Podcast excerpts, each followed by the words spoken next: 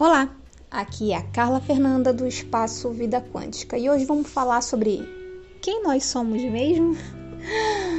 Ai, somos o que contamos ou achamos que somos, ou seja, são ideias vagas sobre percepções de lembranças apagadas ou projeções especulativas sobre possibilidades. Vagamos entre o passado e suas lembranças e o futuro com suas infinitas possibilidades.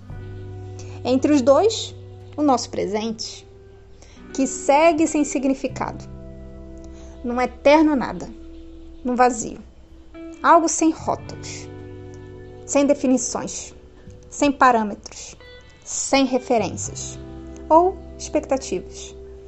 Nosso eu sobrevive em alguma parte dentro de nós, sem saber que existe vida lá fora. Somos amarrados pelo gênero, pelo estereótipo, pela religião, pelo Estado, sociedade, educação, ensino, formação, pelo dinheiro, pela profissão, pelo Estado civil, pelas posses. Nossas amarras têm início no inconsciente coletivo do que é certo e do que é errado. Não somos ninguém sem o tempo. E se o tempo não é percebido, não é entendido. Toda a nossa jornada será trilhada num preenchimento rico sem significados. Será traçada em vão. Você quer saber quem é? É simples. Pare de olhar para o outro. Pare de olhar para o externo. Só deixamos de nos conhecer porque priorizamos mais o outro do que a nós mesmos. O outro sempre é mais interessante. O outro sempre é o melhor. Porque você conhece o outro. Se você se conhecesse, talvez não faria tantas coisas para ser o que não é. O fato de conhecer o outro cria uma percepção qualitativa. Consequentemente, uma vontade de ser igual ou melhor. Porque por eu conhecer o outro, ele vira referência para mim, para o meu eu.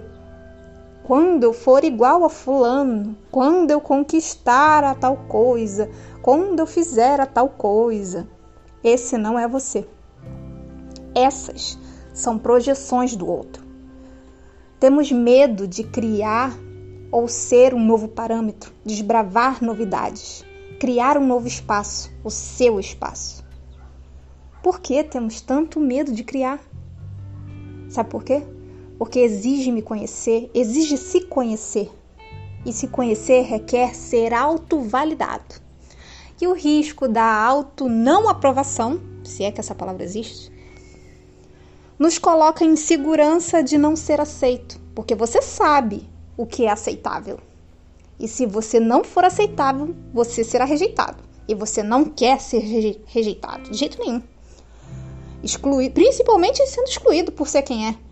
Então você se tortura sendo como os outros, fazendo como os outros, repetindo figurinhas ditadas como certas.